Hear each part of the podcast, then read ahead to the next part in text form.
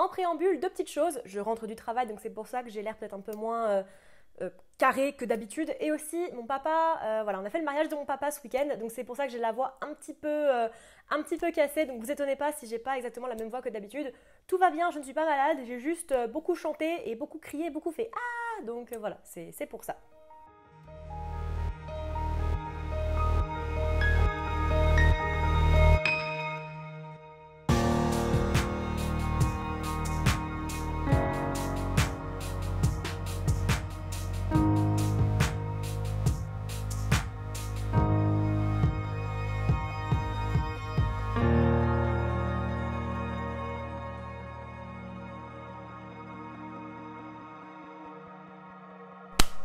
Bonjour à tous, je suis Noémie, bienvenue sur Horizon Universe et bienvenue dans ce nouveau petit épisode de HO où nous allons parler de deux séries que j'ai rattrapées très très récemment puisqu'il y en a une que j'ai finie vendredi dernier et l'autre bah, la semaine d'avant, il me semble, Severance, sorti sur Apple TV, et The Peripheral, ou Périphérique, il me semble en français, qui est elle sortie sur Prime Video. Toutes les deux sont sorties en 2022. Euh, Severance était sorti en février 2022 et Peripheral en octobre 2022, et toutes deux auront droit à une saison 2 euh, très très bientôt. Donc du coup, j'avais envie de les rattraper. Puis comme j'avais pas mal entendu euh, de bien pour la première et plutôt mix pour les deux, j'avais envie de les rattraper puis de voir un petit peu ce que j'avais loupé ou non pour le coup. Donc comme d'habitude avec les HO, j'ai mes petites notes que j'ai prises juste ici. Donc je vais commencer avec Severance qui a été créé par Dan Erickson et réalisé par deux personnes, donc Ben Stiller que je ne savais pas être un réalisateur et encore moins de séries entre guillemets de drama. Et il me semble que ça se dit Afe, mais je suis pas forcément sûre. McAdole, euh, qui est du coup sorti, comme je l'ai dit, en février 2022 sur Apple. Dans cette série, du coup, nous suivons des employés d'une compagnie qui s'appelle Lumen Industries et qui ont subi une opération qui fait en fait que les personnalités qu'ils sont quand ils sont au travail et en dehors du travail euh, ne se connaissent pas. En fait, voilà, ils ont euh, subi voilà, une, opération qui fait que les deux personnalités sont complètement séparées et ne se connaissent pas l'une l'autre. Et à l'arrivée dans l'équipe d'une euh, nouvelle employée qui s'appelle Haley, dans l'équipe de Marc du coup, les employés ont décidé de voilà d'en savoir un petit peu plus, de savoir un petit peu ce qui se passe parce que l'humain leur cache énormément de choses.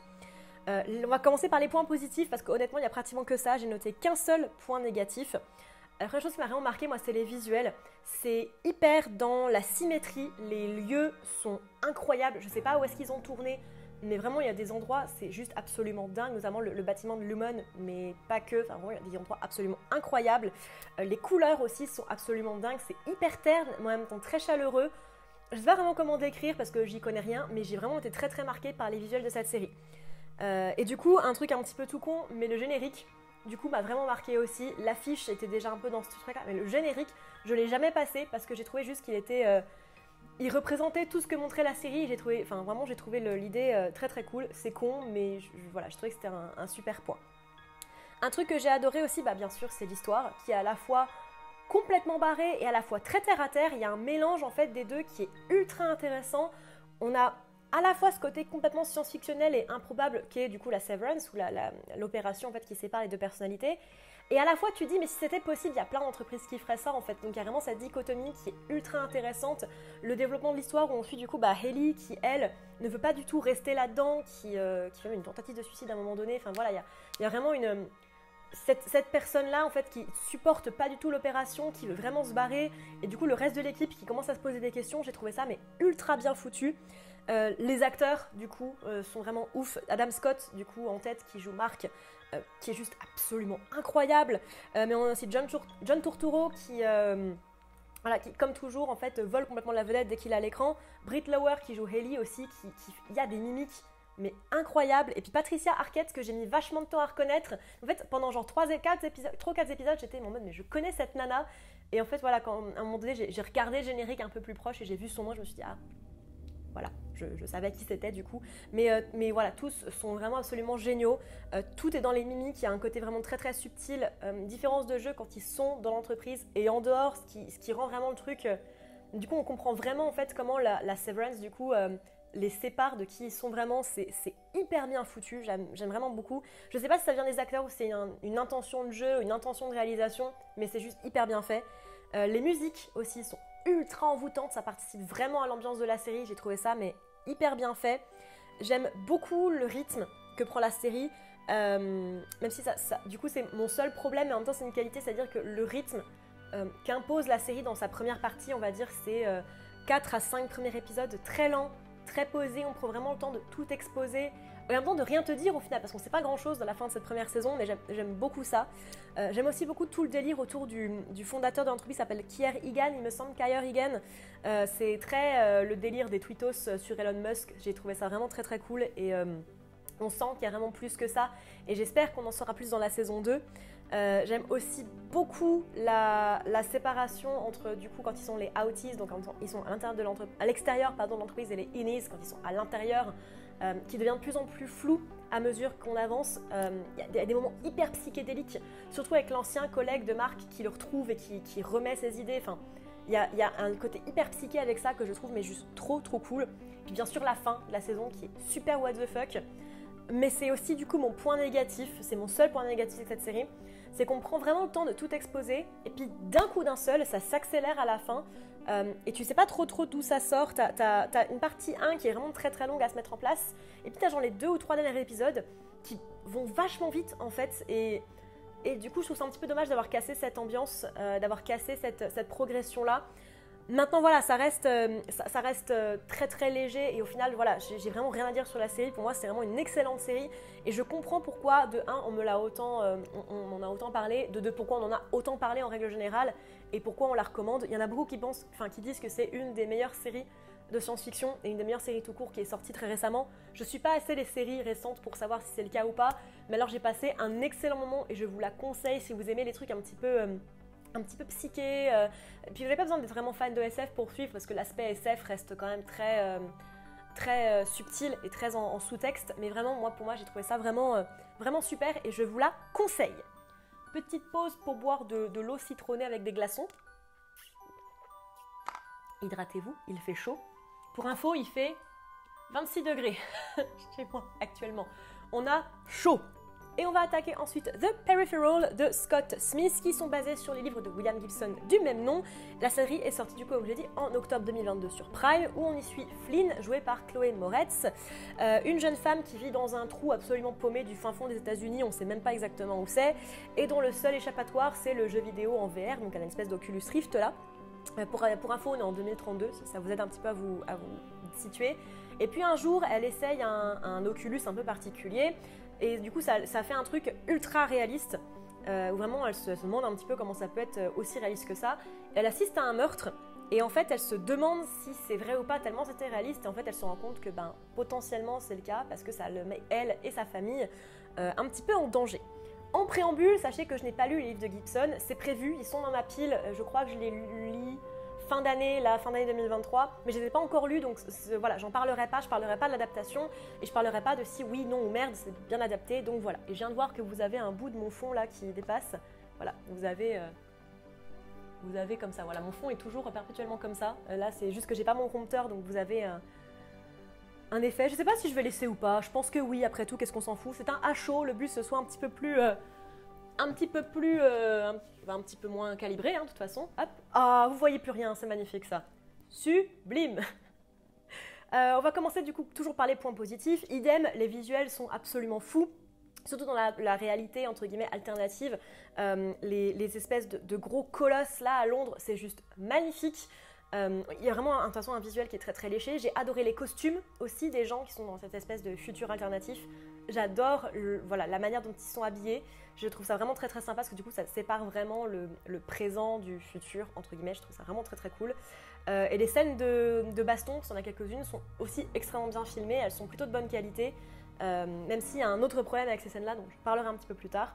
Les acteurs portent l'entièreté de la série, particulièrement du coup bah, Chloé Moretz, mais aussi toutes celles qui sont dans le futur. Il y a euh, Alexandra Billing Tinia, je crois que ça se dit, Miller, Charlotte Riley et Gary Carr, les, les, acteurs du futur, portent la série. Ça se voit que c'est en fait c'est sur leurs épaules que ça marche. C'est parce que eux mettent le paquet, mettent le show euh, que, que ça tient en fait.